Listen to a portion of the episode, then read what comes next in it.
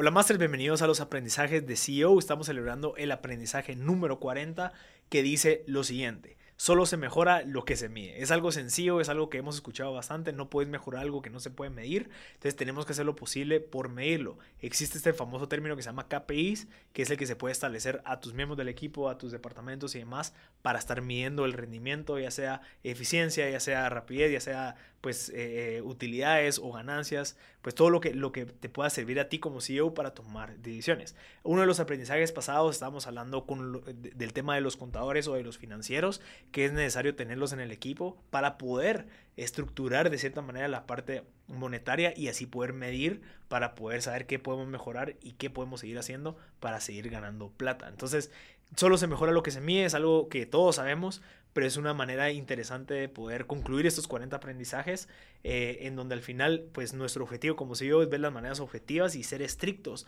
al momento de, del tema empresarial y creo que lo que podemos medir es lo único que podemos saber qué es lo que se puede mejorar. Así que este es el aprendizaje número 40.